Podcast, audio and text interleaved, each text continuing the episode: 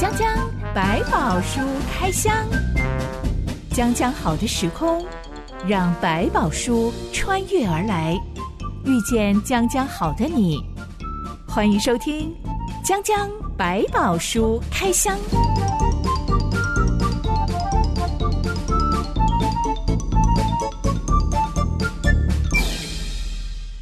书里有白宝，让哲星和下凡哥为你开箱来挖宝。Hello，我是哲星。Hello，下凡哥。全新节目将将白宝书开箱喽！从创世纪开始，嗯、每周一和周四播出。欢迎亲爱的朋友到留言板上留言，告诉我们你挖到什么宝，还有什么东西是你挖不出来的宝。嗯，一起来挖看看。有一句话说：“魔鬼藏在细节里”，意思是说，许多有意或无意被忽略的小细节，嗯、往往是决定事情成败的关键。没错，我觉得其实能够在失败当中发现，哎，我原来是败在很小的细节，我赶快改正，而且我还愿意叮咛别人，哎、嗯，因为我吃过亏哦，所以你千万不要疏忽这些小细节。是，能够这样做的人，其实本身都还蛮谨慎的，嗯、还蛮细心的。对，比较大喇喇的人，他可能失败很多次了，都还不知道自己是败在那些小细节上面，所以就重复的摔跤，同一个点一直错误这样子。例如，他可能从来就不知道他讲电话、嗯、没礼貌。嗯，对，看他有没有感觉到，别人可能他也没有感觉这样子。其实我们在做很多在调整口条的时候，都会做一件事：我录下来给你听，然后你听了之后再做反应。那有的人听完还是没有感觉，我说哦，很正常啊，我就是这样讲话，因为他平常就是如此。我们会给他听，那对方的反应，你会发现你在这段话讲完之后，对方出现这个反应，为什么？你有没有觉得很奇怪？这是很专业的教练课程了吧？对，就是人生导师。对，我们其实就是在发现，因为有的他没有办法感觉到他的差别在什么，他觉得我平常就这样讲话，但是我们用反应告诉，因为你讲出来之后产生这个反应，可见这个情绪对对方某个东西戳到了。我们就去调，我是不是在了解别人怎么讲同样的一句话？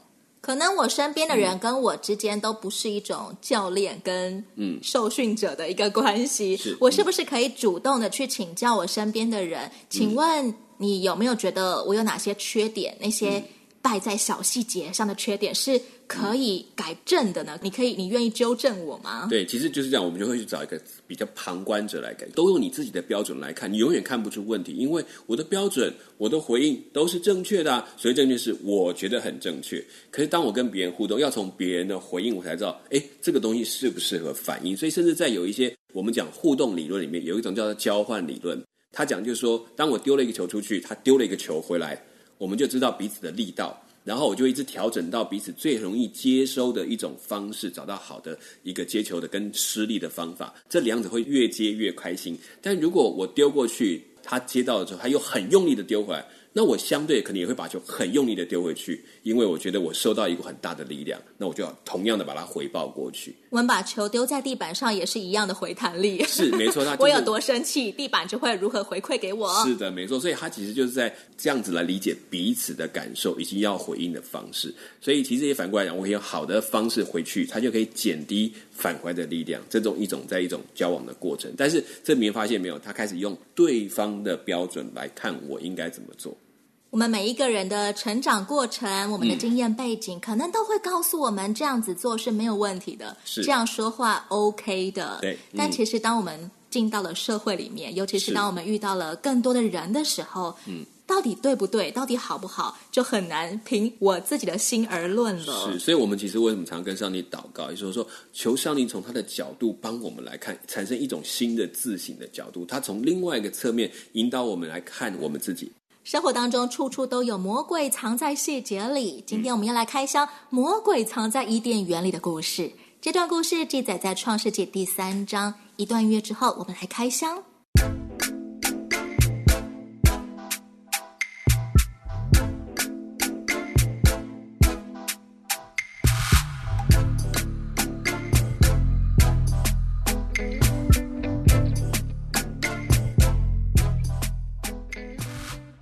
创世记第三章一开场就说：“耶和华上帝所造的，唯有蛇比田野一切的活物更狡猾。嗯、蛇对女人说：‘上帝岂是真说不许你们吃园中所有树上的果子吗？’嗯，下凡哥，你觉得这条蛇在 打什么如意算盘呢、啊？我，我们常常讲说，那个蛇就是撒旦这个名字，它是一个控诉者或是一个欺骗者的概念。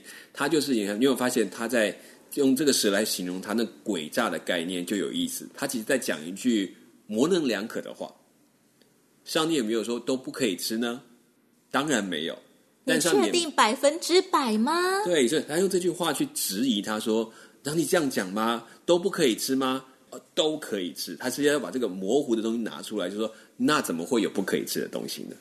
我们生活中也会有一些时候在思想上碰触到这种吊诡的质疑吗？哎、嗯，上帝是真的说我绝对不可以去那里，我绝对不可以做这件事情吗？嗯哼，你有没有发现，在家里面跟家长互动，小孩子跟大人在一起就会碰到这个问题，说，然后就好像他就突然想，宝宝说都可以吃啊，那有一个是叫我不要吃的，那为什么那个可以不要吃？我可不可以也吃一口？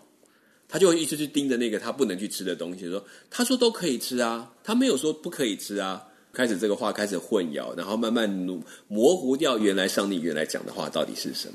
小孩最会找爷爷奶奶了，因为他们的标准比较宽，嗯、总是有漏洞可以钻。是我们说这条蛇就是魔鬼，魔鬼他跟人对话的时候，他都是存着一种钓你上钩，让你自己去钻上帝漏洞的一种企图喽。模糊一点点。角度再宽一点点，然后慢慢就是把这个上帝当成他真的像主吗？他是你的主吗？他还他可能会是只是一个爱管你的人呐？他只是一个给你麻烦的人呐？还是一个呃，只是自己为了管理方便，所以叫你不可以这样，不可以那样的一个人呢？一点一点松动你对上帝的。信靠的心，对，然后模糊他的角度，模糊他的地位，这也是我在做的事情。不得不说，蛮聪明的。对，他不要一下把你拉下来说，他不是真的是全部的神吗？他为这个事情可能不太管哦，哎，这样就够了。夏娃很诚实的说出，她老公教她的伊甸园生活守则：是园中树上的果子我们可以吃，唯有园当中那棵树上的果子，上帝曾说你们不可吃，也不可摸，免得你们死。嗯哼，没想到蛇就说：哎，你们不一定死，因为上帝知道你们吃的日子，眼睛就明亮了。对，你们便如上帝，能知道善恶。嗯哇哦，这一段话口才蛮好的，是对，就是上帝亚当，上帝夏娃，对，甚至你可以好像帮上帝的忙了。你知道这个话已经隐约在这里面。其实夏娃在讲的时候，已经隐隐透露出他们对这件事情有一点点的不太开心，是因为。他讲说不可以吃，也不可摸哦。你有没有发现夏娃加了一段话？哇，我们之前没有发现夏娃自己偷偷加了一个。上帝没有说不能摸啊。对，其实这个意思就是你在讲什么？就你在好像他已经觉得说都不要去碰它，什么都不可以啦。啊、遇到那棵树就什么都不好，哎、什么都不行。你会发现夏娃已经露出了一点点的那个酸酸的感觉。魔鬼就趁机再给再多下一点药给他说：“对，你看那是为什么呢？因为你们如果碰了以后，你们就不一样了。你们可能会比上帝还知道更多一点的事情。这件事情就是他的，其实上帝是怕你们知道，怕你们变成那样。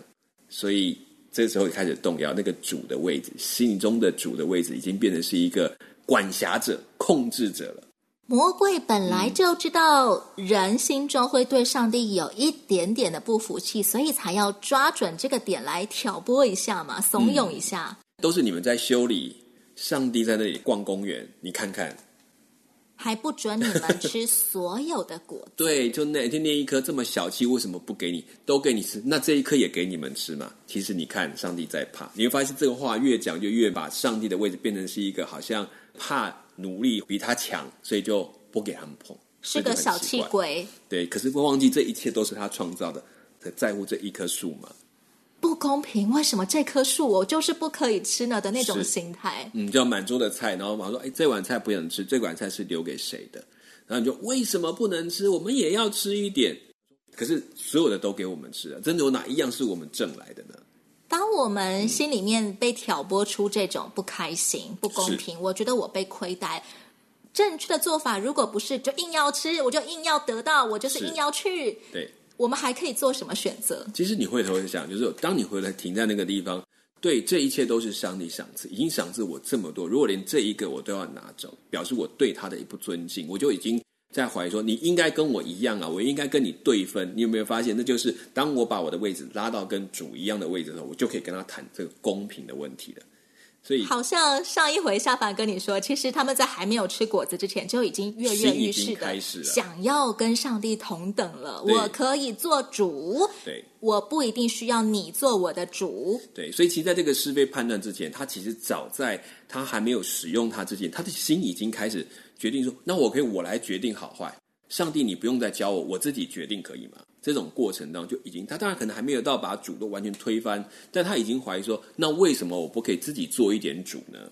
才会导致的，当魔鬼不断的在那个点上做功夫的时候，就让他开始说对，就开始走到这个方向去了。结果夏娃见分别善恶树的果子好做食物，也悦人的眼目，是且是可喜爱的，能使人有智慧，就摘下果子来吃了，也给亚当吃。嗯，然后他们二人的眼睛就明亮了，才知道自己是赤身露体，便拿无花果树的叶子为自己编做裙子。我们发现分别善恶树的果子所带来的第一个功效，竟然是使人长出了羞耻心。对，因为好坏是非对错美丑这就出现了。以前没穿衣服不会觉得我这样很丑，我这样子丢脸，嗯、但是这个时刻就忽然间会自己做主来判断，原来我这样子叫做很丑又丢脸。就是他已经开始用自己眼睛来判断美丑，我的美要应该像这样，我的美应该像那样，所以我们都不够美，我们应该找东西把身体遮盖起来。可是忘掉生命本身的美，这件事情就是一个非常危险。甚至在还没有熟悉到上帝看美的方式的时候，我就落入我自己选择美丑的时候，就会发现很多东西都不合我的意，毛毛虫也变得很可怕了，然后蚊子也太伤害我，太麻烦我了。我的生活就以我自己为标准，我的好不好，我的坏不坏，才是我要的东西。这个的修改是对自己的美感出现了一个影响，所以他就开始有看法说：“哦，那我用我的标准来看。”这也是一个非常可怕的事情，就开始判每个东西都有不顺眼的时候。他不再看创造的美好，而是看到每个东西好像都不够好，因为跟他想要的不一样。所以有些人对于整形才会整上瘾，永远都没完没了。嗯、我曾经看过电视访谈，一个整形达人，他可能已经整了好几百次了。嗯、主持人就问他：“你看着镜子的时候，你有办法说出我好漂亮吗？”嗯，然后这个已经很正的女明星，她就当场哭了，她就说没有办法，她讲不出来。对，哇，这真是一个很可悲的光景，尤其像我们现在在一个呃全民。上网课、线上开会的时代，是真的越来越多人看到的都是我的脸怎么长这么丑，我的眼睛怎么长这样，嗯、光打的不够好，是是，所有人对自己外貌的不满意程度都大幅上升了。嗯，因为每天都要看着自己的脸。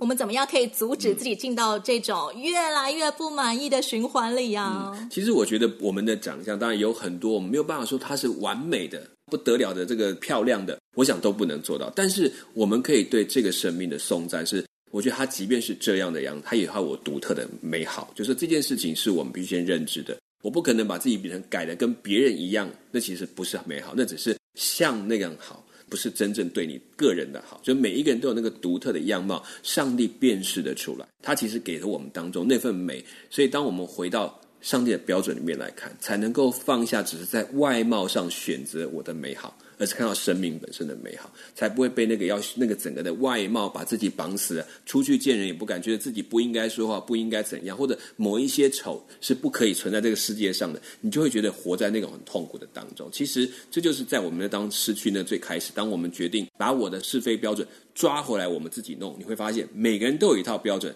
这世界上每一个人都有一套标准的时候，就没有标准，而且是一个非常可怕的敌对的状态，因为你的标准跟我的标准不一样，就没有办法沟通。回到上帝的标准，也就是我愿意让上帝在我的眼光上做主。嗯，我们今天就可以来做这个祷告。主啊，我真的觉得自己长得很丑，我觉得我长得很丢脸，但是我愿意把我的眼光交给你，求你帮助我，用你的方式来看我自己。嗯嗯，帮助我们看到那个生命本身的美好。当然，他外貌的美好我还是知道，但我知道还有一个更重要是在这个里面的。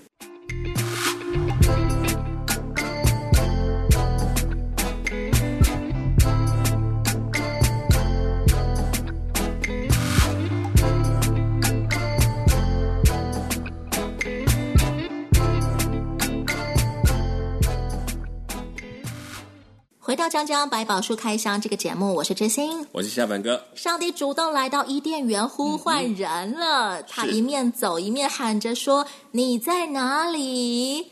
其实上帝他全能全知，他一定知道亚当夏娃 因为吃了分别善恶果，然后就心怀恐惧羞耻。嗯、上帝上帝知道他们正躲在哪一棵树的后面。嗯、上帝却喊着说：“你在哪里？”嗯、这种时候的上帝，夏凡哥，你觉得他在想什么？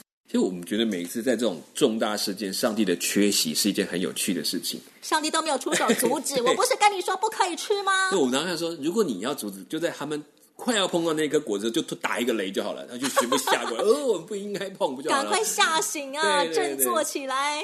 但我觉得这件事情有趣，是上帝也在他的计划里面等着让人去发现自己的软弱，因为他必须学习到，他要做一个决定，是他愿意听从上帝。其实亚当跟夏娃。做完之后，他们的羞耻感也包括我真的违背了上帝这件事情，仍然在他们心里面。他们虽然在那一刻当中没有想到，但他们吃下去之后，除了那个对身体的痛苦以外，为什么要躲着上帝？是因为我知道我做错事了，我知道我我做了这件事情是得罪上帝的事情的，所以我只好躲起来，我不敢见他。这很像之前我小时候尿床了。嗯，到了清晨，我发现哦，冰冰凉凉的，我就会拿棉被盖起来，是假装没事，当作没有发生过这个事情。但其实还是很快就会被发现，对，而且还被骂，什么棉被也弄上去，一起湿掉了 这样子。但是上帝却不像我们习惯那种东方人的妈妈、嗯、大嫂们，某某某，你死去哪里了？给我滚出来，看我不修理你才怪。对。上帝好温柔哦！这件事情，我觉得当你已经知道，人已经开始感受到自己的错，他已经明白你知道错了。接下来我们要处理怎么样解决这个问题。所以，上帝你当然也知道人必须面对必然的后果。上帝没有因为说哦，他很温柔，后果就减少一点点。他只是在当中重申这件事情，并且让他们恢复一件事。他仍然知道这位是他们的主，但是他们要接受这个主的处罚。我觉得上帝在那个当为什么容许他们去发生？也有一件事情是对人来讲。不经过这一条路，也许人永远没有办法真真实实的降服在上帝的面前，是自愿的称他为主。这件事情是不一样的。所谓的不经一事不长一智，嗯、所以上帝不急着要骂人，因为接下来他们知道人还要走一段非常长的路。亚当首先回话说：“我在园中听见你的声音，我就害怕，因为我赤身露体，我便藏了。”上帝说：“嗯、谁告诉你赤身露体呢？莫非你吃了我吩咐你不可吃的那树上的果子吗？”亚当说：“你所赐给我与我同居的女人，她把那树上的果子给我，我就吃了。”夏娃说：“那蛇引诱我，我就吃了。”我们看到了一连串的推卸责任，都是他害的。对，跟我都没有关系。哎，我们今天其实人也天生好像就很懂得推卸责任。从小大人说某某某，你是不是打弟弟？你是不是偷吃饼干？你是不是这个东西是不是你弄坏的？对，我们就会摇头，不是，都是因为什么什么什么，所以才是变这样子。否认加推卸，这也是分别善恶果的功效吗？我觉得这也是一种，就是在当中你发现，我我可觉得它有一点关系，因为我知道什么是不好的，所以我就想把不好的盖起来，而不是修理好。当然，他没有穿衣服，这是一件，但是还有一件事，我的东西都被看穿了，我做错了事情，我盖不起来，我藏不了，所以我只好把自己藏起来，我只好自己躲起来。对，就是在这个过程当中里面，其实曼童的眼目的看到是他们看到，但是人的问题是你看到了，你根本没有办法解决。你没有办法处理，所以只好用一些次等的手段把它掩盖、否认，好像没有这件事情，来让自己心可以好过一点点。这是因为这当中看见了好坏是非之后，它产生的一个，也是他在一个可能来的后果。我觉得也有一点关联性。小时候如果想到今天要月考了，嗯、可是我真的。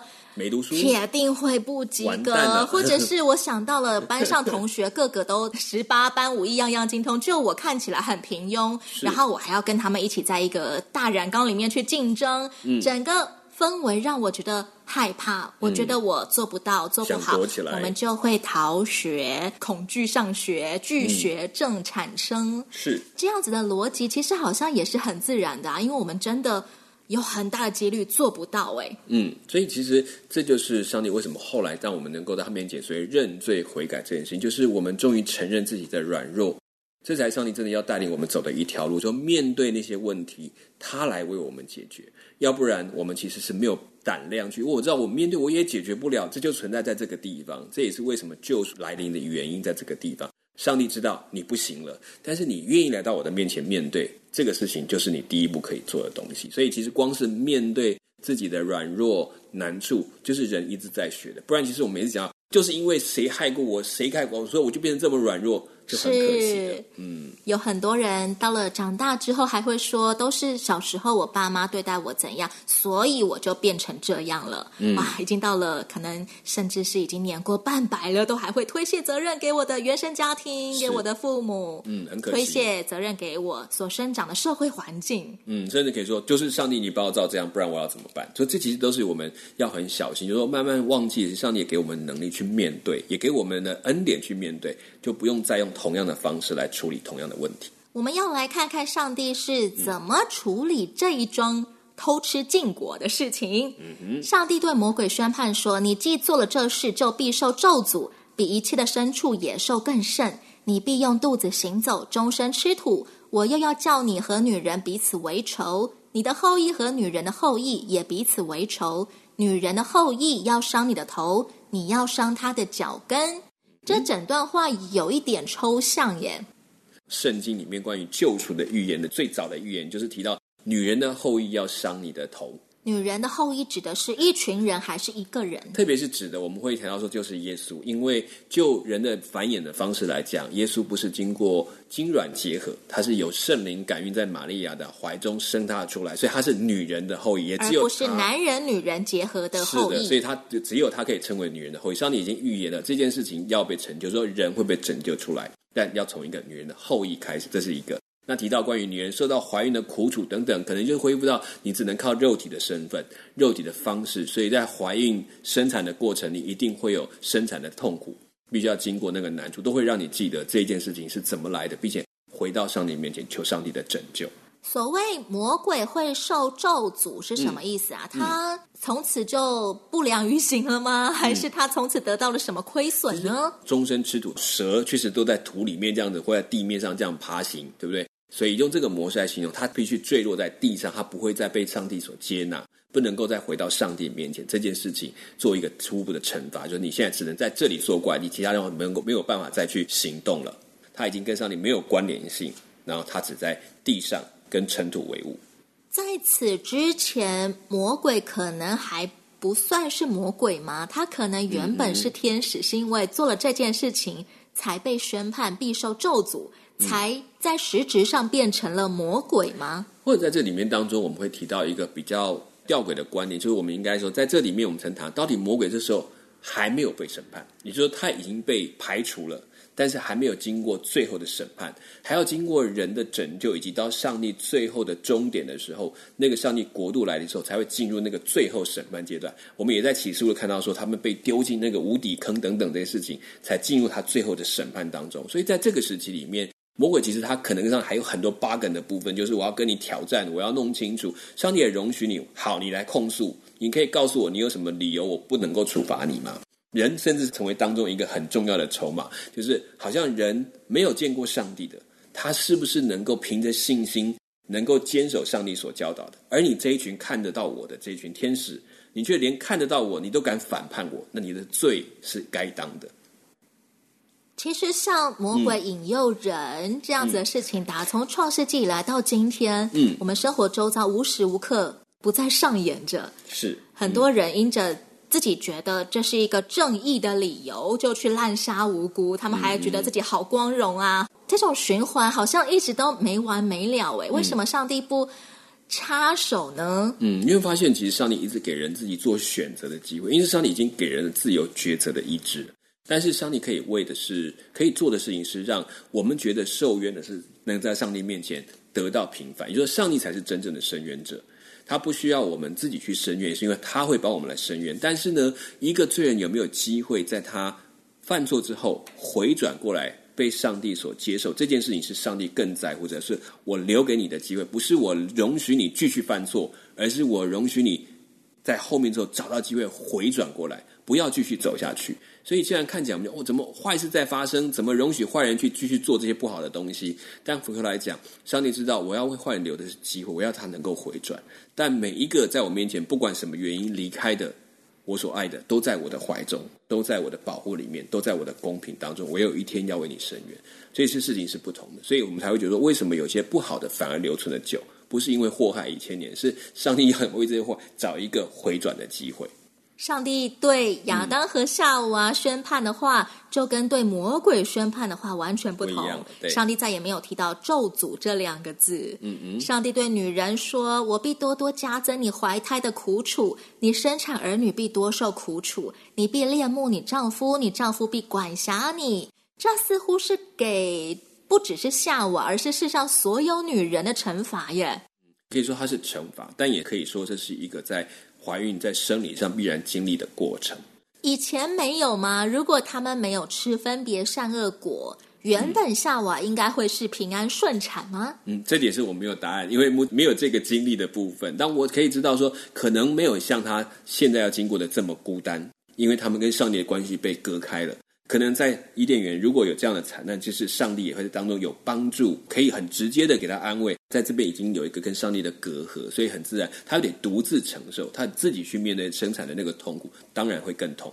也可以说，上帝在对夏娃说：“嗯、既然你选择处在与我隔离的光景当中，嗯、那么我要告诉你，从你以后的女人，普遍都会在生产还有婚姻关系上面。”感受到痛苦，是、嗯、套用在上帝对亚当说的话，也是同理可证啊。是上帝对亚当说：“你既听从妻子的话，吃了我所吩咐你不可吃的那树上的果子，地必为你的缘故受咒诅，你必终身劳苦，才能从地里得吃的。是地必给你长出荆棘和棘藜来，你也要吃田间的菜蔬。你必汗流满面才得糊口，直到你归了土，因为你是从土而出的。”你本是尘土，人要归于尘土。嗯、我们总结来说，基本上就是说，你的工作会很辛苦，还有呢，你的土产不一定会丰收。你工作的禾场很贫瘠，而你会做得很辛苦。嗯哼，这好像也就是在形容从亚当以后所有的男人，如果你让自己处在一个。逃离神与神隔绝的光景当中，那么你的工作一定会变得很辛苦，而且你会觉得你做什么、嗯、什么都不顺，跟上帝关系不再像过去那么紧密的时候。他必须面对自己要去劳碌，所以就变成一个常态，你都要去努力。但是反过来讲，他说你你汗流满面才得糊口。也换一个角度来讲，上帝仍然保护他们，能够在一定的劳碌当中获得一定的生活所需的东西。所以其实上帝还是保守了一些东西。但你确实不能够像过去在伊甸园这样哦，看到什么你想吃你就摘下来吃。不，你开始要去努力的获得上帝预备给你的东西，但是你要花你的力气，要付上你的代价。才能够贴近到上帝的面前，他给你的丰富或者是一切的供应。所以这其实谈到上帝似乎隔开了一些东西，但又保留了一些东西，让他们可以靠着这个过程当中去体验上帝给他的这一切。而且刚刚我们讲到，如果我们愿意让神来做我眼光的主的话，嗯，就算我们工作的汗流满面，我们还是会觉得乐在其中。嗯，但当我们选择不与神在一起的时候，都觉得。我吃苦，我就是命苦。对，而且你发现，当你这样把劳碌完成之后，当就像你讲的，如果心中一直有上游，我觉得感恩上帝让我有这样力量，可以继续的去工作赚取我所需要。但是你也可以到一个时候，你看这一切都是我赚，这一切都是我努力来的。似乎在当中又出现另外一个类似像那个分别是非善恶果实之前的那个心态，仍然在我们面每天也在挑战我们这个细节，你要不要去面对它？不管是哪一种，只要我们选择逃离神，我们势必就会感觉到痛苦，无法再有一种幸福感了、快乐感，甚至会越来越缺乏，然后想要更多、想要更多那种心情会把你占据。下一回讲讲百宝书开箱，我们要继续来开箱伊甸园经历了人类偷吃禁果之后，遭遇了什么样的转变？下一回讲讲百宝书开箱，我们再见喽！OK，拜拜，拜拜。